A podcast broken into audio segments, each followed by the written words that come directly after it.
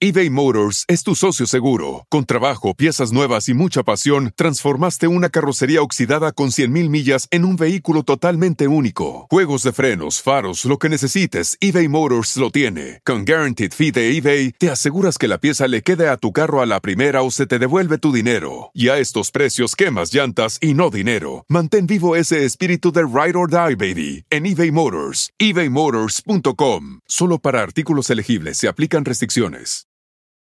This episode is brought to you by AARP.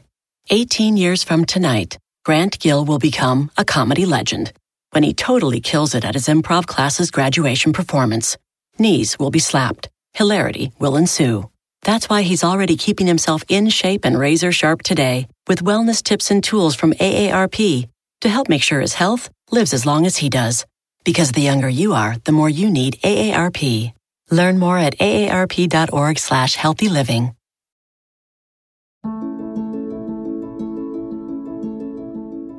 Hola, les habla Tony Hernández y este es el archivo del inmigrante, el podcast latino del Immigrant Archive Project. Cada semana escogemos una entrevista para presentarle de nuestro archivo de conversaciones con inmigrantes destacados. Si disfruta de las historias que compartimos y quiere ayudarnos a traerle más, únase a cientos de otros donantes y haga una contribución deducible de impuestos al Immigrant Archive Project. Gracias a muchos de ustedes, hemos podido recopilar miles de testimonios de inmigrantes que ahora se archivan en la Biblioteca del Congreso de los Estados Unidos. Si desea ayudarnos a expandir nuestro proyecto, visita nuestra página web immigrantarchiveproject.org y haga clic en el botón Donate. Gracias.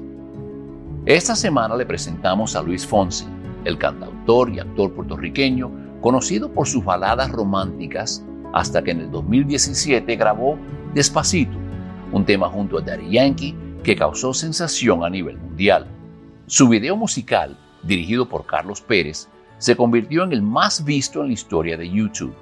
En el punto más alto, llegó a tener 25 millones de vistas en solo un día, donde fue el primer video en la historia de la plataforma en superar los 3 mil millones y luego los 4 mil millones, los 5 mil millones, los 6 mil millones, los 7 mil millones y siguen contando. Enero 13 de este año se cumplió cinco años desde el lanzamiento de ese tema. Fonsi comentó a través de Twitter que fue un momento muy especial e importante en mi carrera y mi vida que marcó un antes y un después y todo gracias a ustedes. La entrevista que les invito a escuchar fue grabada antes del éxito global y la fama y la riqueza que le produjo. Aquí escuchamos a un joven, humilde pero seguro de su talento, fiel a su visión artística, orgulloso de sus raíces y agradecido por las oportunidades que le ha dado la vida. Lo menos que se imaginaba en ese entonces es que en unos pocos años sería uno de los talentos musicales más reconocidos del mundo. Aquí les presento mi conversación con Luis Fonsi. Soy Luis Fonsi, soy de Puerto Rico. Nací en San Juan, en el área metropolitana, y me crié entre Bayamón, Guaynabo, y ya entonces a los 10, eh, 11 años de edad me mudé a Orlando, Florida. Cuéntame, Luis, ¿qué recuerdas de tu niñez en Puerto Rico, mucho antes de llegar a Orlando?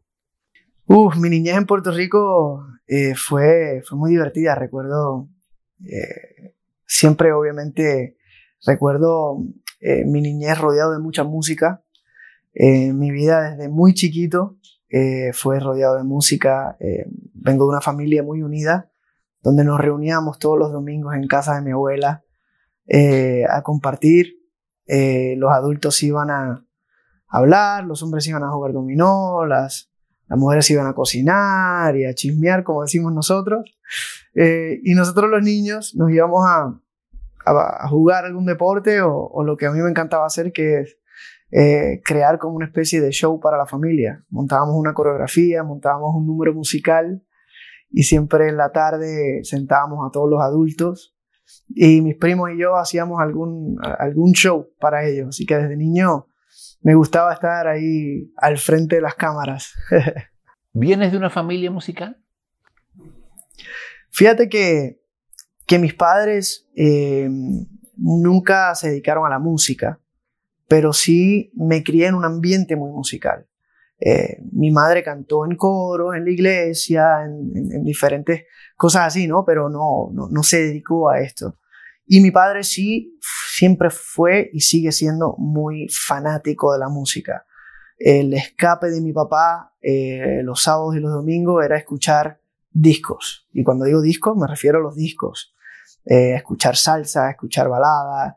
Y él se ponía sus audífonos y, se desconectaba del mundo entero.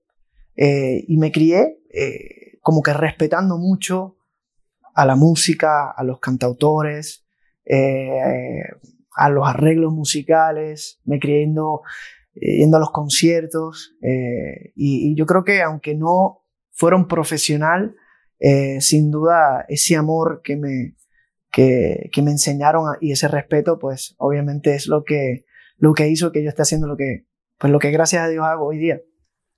Te mudaste a Orlando a los 10, 11 ah, años de edad, ¿no? ¿De qué forma cambió tu vida en ese entonces? Uh, mi vida cambió 100%. Eh, para empezar, el cambio más drástico fue el idioma. Eh, aunque en mi escuela en Puerto Rico me enseñaban inglés, había una, una clase que era de inglés, pero no es lo mismo uno saber hablar las cosas básicas que te enseñan en, la clase en sexto grado, a ya que te suelten una escuela que sea todo completamente en inglés, que todas tus amistades eh, hablaran 100% inglés. En Orlando, que hoy día hay muchísimos latinos, en aquel entonces, en el año 89, no habían tantos. Entonces eh, tenía que hablar inglés a fuerza. Y, y, ese yo creo que fue el cambio eh, más drástico, además de que estoy dejando todo atrás. El coro donde yo estudiaba en San Juan, el coro de niños de San Juan, mis primos, mi familia, mi casa, mi vecindario, eh, mi equipo de béisbol, ya sabes, todo. Es un nuevo comienzo. Y al principio fue un poco difícil, pero lo bueno es que como uno es tan jovencito, pues uno se adapta rápido. Sin darme cuenta aprendí el idioma, eh, sin darme cuenta ya tenía mis amigos, ya estaba cantando en la clase de coro eh, y, gracias a Dios me adapté muy rápido. La experiencia del, del puertorriqueño como sabemos bien, no es la de un inmigrante porque ya nace con su documento, pero, pero aparte de la documentación, la experiencia que viviste tú, y han vivido tantos millones de puertorriqueños, aparte de ese tema, es idéntico a la experiencia de un inmigrante, ¿no?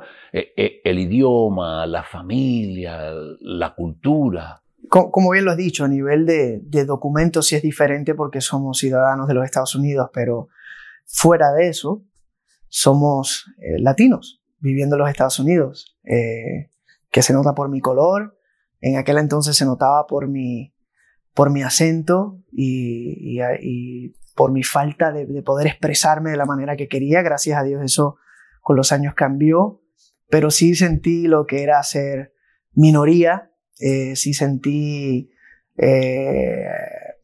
hasta cierto punto un poco de racismo, que es una palabra fuerte, pero, pero sí lo sentí al comienzo, al principio.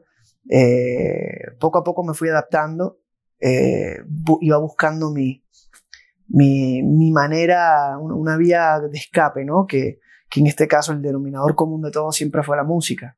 Fue como pude brillar, fue como pude hacer más amigos, como pude aprender más rápido el idioma, eh, como pude subir eh, ya sabes que cuando uno está en la escuela, uno es niño, es mucho de grupos y de, eh, y de clics, como dicen, y, la música sin duda me ayudó a, a conocer niñas en la escuela, a poder cantarle. Eh, definitivamente se lo debo todo a, a la música. Tus padres, Luis, ¿qué buscaban acá? Cuando se mudaron de Puerto Rico, ¿venían en búsqueda de qué? Mis padres buscaban un nuevo comienzo, tranquilidad, seguridad, eh, un mejor futuro para nosotros. Cuando digo nosotros me refiero a mí y a mis dos hermanos. Eh, empezar de nuevo, siempre les gustó Orlando, siempre les gustó la tranquilidad. Mi papá estaba en un proceso de transición de trabajo y lo vio como, como el momento correcto pues para, para hacer el salto a, los Estados Unidos. ¿Y tus padres a qué se dedicaron? Mi papá siempre ha, trabajado en, en, los negocios. Eh, en diferentes compañías de negocio, en, mercadeo, en, ventas. eh, y, y, todavía se dedica a eso, todavía trabaja mucho. Mi mamá siempre ha trabajado con él. Eh, cuando éramos jovencitos se dedicaba a la casa y a nosotros tres que, éramos que somos, que somos terribles, eh, aunque ya somos niños grandes, eh, pero ya con nosotros tenía bastante, eh, pero ahora trabaja con mi padre. Who doesn't love a classic chocolate chip cookie? Famous Amos has been making them since the 70s, 1975 to be exact. With semi-sweet chocolate chips and a satisfying crunch, it's everything classic in one bite-sized cookie and fans couldn't get enough. That's right. You'll find our original recipe, the one you know and love, in every bag of Famous Amos original chocolate chip cookies. Find Famous Amos anywhere you buy your favorite snacks. eBay Motors es tu socio seguro. Con trabajo, piezas nuevas y mucha pasión, transformaste una carrocería oxidada con 100.000 millas en un vehículo totalmente único. Juegos de frenos, faros, lo que necesites, eBay Motors lo tiene. Con Guaranteed Fee de eBay, te aseguras que la pieza le quede a tu carro a la primera o se te devuelve tu dinero. Y a estos precios, quemas llantas y no dinero. Mantén vivo ese espíritu de Ride or Die, baby, en eBay Motors. ebaymotors.com. Solo para artículos elegibles se aplican restricciones. ¿Y quién tú dirías que es la persona que ha tenido la mayor influencia en tu vida? Decir la persona que más influencia ha tenido en mi vida es, muy difícil, eh, simplemente nombrar una. Eh, te voy a nombrar dos casos diferentes. En general, tengo que empezar por mis padres, eh, por el hecho de que siempre se aseguraron de encarrilarme por el camino correcto. Desde, que desde que era muy niño, era muy inquieto, y quería cantar y quería eh, siempre estar al frente de un público, eh, me ayudaron a, que estudiara, a que aprendiera, a que me fuera desarrollando, no tan solo como niño, sino como músico, eh, hasta cuando ya uno es un adolescente y uno tiene que tomar esa decisión, ¿qué voy a hacer cuando sea grande? Y yo lo que quería hacer era estudiar música. Y en la profesión, decir un diploma en, un bachillerato de música no es, no es algo que, te, que, te garantice un trabajo.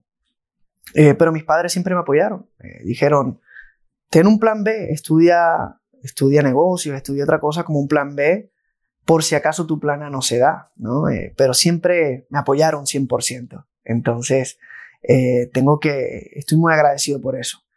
Y otra figura que siempre fue muy importante eh, fue mi maestro de coro, eh, Mr. Galazo. Me acuerdo de él, todavía hablo muchísimo con él, le tengo muchísimo cariño. Y fue eh, como la primera figura, el primer maestro importante que conocí cuando me mudé a los Estados Unidos, en octavo grado. Al principio yo no, no quería cantar, no me atrevía por el idioma. No me atrevía a entrar a la clase de coro, yo quería estar lo más eh, escondido posible. Eh, quería ir a la, escuela y hacer mis asignaciones y llegar a la casa y ya. Eh, no fue hasta que Mr. Cavazo eh, me conoció y me ayudó como a salir de, eh, a sacar lo mejor de mí y, sin duda le debo todo. Él fue el que me ayudó a, a, a entrar a la Universidad del Estado de la Florida con una beca para entrar al programa de música, que es uno de los programas eh, más respetados en los Estados Unidos. Él era el que se quedaba conmigo después de la escuela, enseñándome eh, desde guitarra hasta componer, hasta grabarme, eh, el que me ayudó a hacer mis primeros demos, el que en realidad me, convirtió en un niño tímido en ese momento a, un, joven que tenía mucho que decir a través de la música increíble. Sin duda. No, de verdad, lo clave es que es un buen maestro en la vida de un niño, ¿no? Sin duda, le puede cambiar la vida a una persona. Sin duda. Wow. Bueno, Luis, a ver, cuéntame, tu mayor orgullo hoy en día, ¿cuál es? Mi mayor orgullo hoy día es ser padre. Es ser padre, que es algo que es relativamente nuevo para mí, ya que me convertí en padre hace mes y medio. Así que no, no hay nada ahora mismo más importante que eso, que, que, saber que tengo mi propia familia, que, que es levantarme por la mañana y, y, verle la carita a mi hija y, y me llena de, amor y, y de energía y de ganas de, de seguir hacia adelante y con ganas de trabajar. Eh, es algo, es un sentimiento que no había, que, nunca había conocido, obviamente. Eh, entonces, eh, ha cambiado mi vida 100% y sin duda es mi mayor orgullo. ¿Y estuviste presente cuando nació?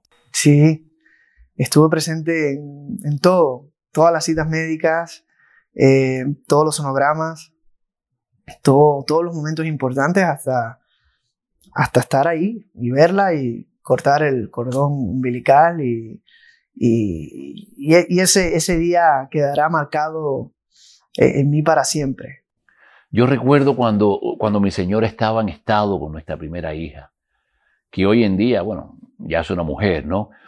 Y me dice mi cuñado en ese entonces, me acuerdo que me dice, espera que nazca tu hija, tendrás la oportunidad por primera vez de, de darle la mano a Dios. Qué lindo. Y tenía mucha razón. Sí. Bienvenido a la fraternidad. Sí, la verdad es que, la verdad es, que es algo muy especial. El, el concepto de, de la vida eh, cambia, el respeto eh, que siempre lo he tenido, pero ahora más que nunca, hacia las madres, hacia la mujer, cambia. Eh, ver cómo, cómo esa personita sale de alguien. Es, es, algo que uno sabe que existe, pero cuando lo ve, te, te, quedas, te quedas en shock. Es otra cosa. Sí, sí, sí. Es otra cosa. Luis, sin duda ninguna, eh, has tenido mucho éxito en tu carrera, pero no existe la persona exitosa que todo le haya sido fácil, ¿no? Todos tienen obstáculos que tienen que sobrepasar. En el caso tuyo, ¿qué otros obstáculos has tenido que enfrentar? Yo creo que es, parte de la vida, ¿no? Tener que atravesar obstáculos, tener que tomar decisiones importantes. Em, gracias a Dios en mi carrera no te puedo, no, no, no, no, te puedo mencionar algo clave que diga que fue el gran obstáculo fuera de, de, situaciones y quizás errores que uno comete. Eh, al principio de, de mi carrera, cuando, cuando salí de la universidad y y empecé a tocar puertas para, para grabar un, para, bueno, en ese momento, para tratar de entrar a una disquera que me den ese contrato disquero que era lo más que uno soñaba, ¿no? Como, como, como músico. Eh, logré llegar a una disquera, grabé un demo, una presentación importante, llegué, conocí a los ejecutivos, canté, todo estaba perfecto, ya, me, ya empezó a sonar la palabra contrato y justo cuando iba a firmar, eh, me dijeron, eh, aquí, firma aquí, si vamos a hacer tal cosa. Lo único es que tu primer disco eh, va a ser un disco de salsa. Y yo así como, ¿what? Eh, salsa. chévere, me gusta la salsa, la bailo, soy de Puerto Rico, la llevo en mi sangre, pero, pero ese no soy yo. Y, y, yo creo que no me va a quedar bien. Yo lo que siento es la música romántica, el pop, ¿no? Eh, y en ese momento que ya tenía el sueño ahí en, en, mis manos, ¿no? Ya se iba a lograr todo. Básicamente lo solté y dije, no, yo, yo no, no, no me va a ir bien aquí, no, no, no creo que esté el, la vía correcta. Y tomé una decisión muy importante y dije que no. Y me fui con la misma maleta que llegué eh, a Miami, me regresé a Tallahassee, la universidad, a seguir, a seguir mis estudios eh, y, fue hasta cierto punto fue un obstáculo importante porque gracias a eso pues llegué a, a, a, lo que fue mi segundo encuentro con otra disquera que, que ahí sí se dieron, se dieron las cosas como yo en realidad lo sentía y haciendo la música que yo en realidad sentía y gracias a Dios funcionó. y por último, Luis, si le tuvieras que ofrecer consejo a un inmigrante recién llegado, ¿qué le dirías? le dijera que no tenga miedo de, de ser uno mismo. No tenga miedo de, de agarrar una vía alterna eh, para, para seguir hacia adelante. Eh, que, que no deje, que nunca, nunca, nunca deje de luchar. Que nosotros los latinos, eh, nosotros los latinos somos luchadores. de por sí, lo llevamos en nuestra sangre. Especialmente los latinos que estamos aquí en los Estados Unidos. Que algunas veces tenemos que batallar contra cosas que están fuera de nuestro control, pero que, que nunca pierda esa esencia ¿no? de, uno mismo y que como dice una canción por ahí, que no se den por vencidos. Luis Fonsi se ha convertido en uno de los cantautores más exitosos de la última década. Despacito inspiró el comienzo de colaboraciones interculturales poco probable y sumamente exitosas, y demostró que no es imposible que un artista latino llegue a la cima de las listas musicales mundiales.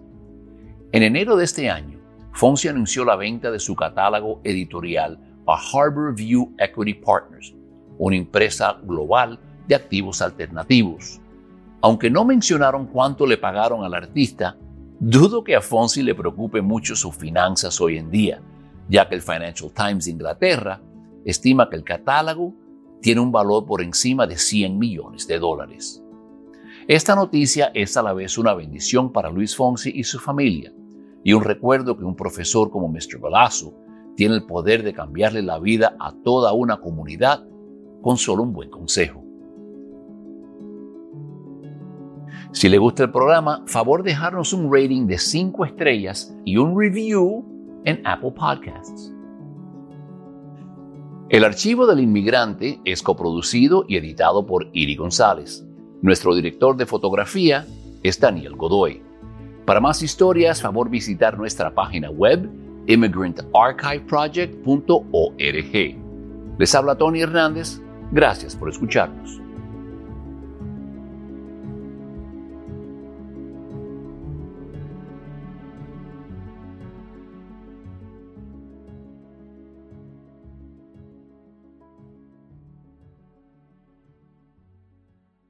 We've seen all the video call fails by now the mute button mishaps, the cat cameos, people not realizing the camera's on when their pants are off. But none of this makes Fred feel any better about giving an entire sales pitch mistakenly using a filter that turns him into an itsy bitsy baby duck. How do I turn this thing off? It's too late, Fred. It's too late. when you realize it's better to do business in person, it matters where you stay. Welcome to the Hilton Garden Inn, Fred. The meeting room is right down the hall. Hilton, for the stay.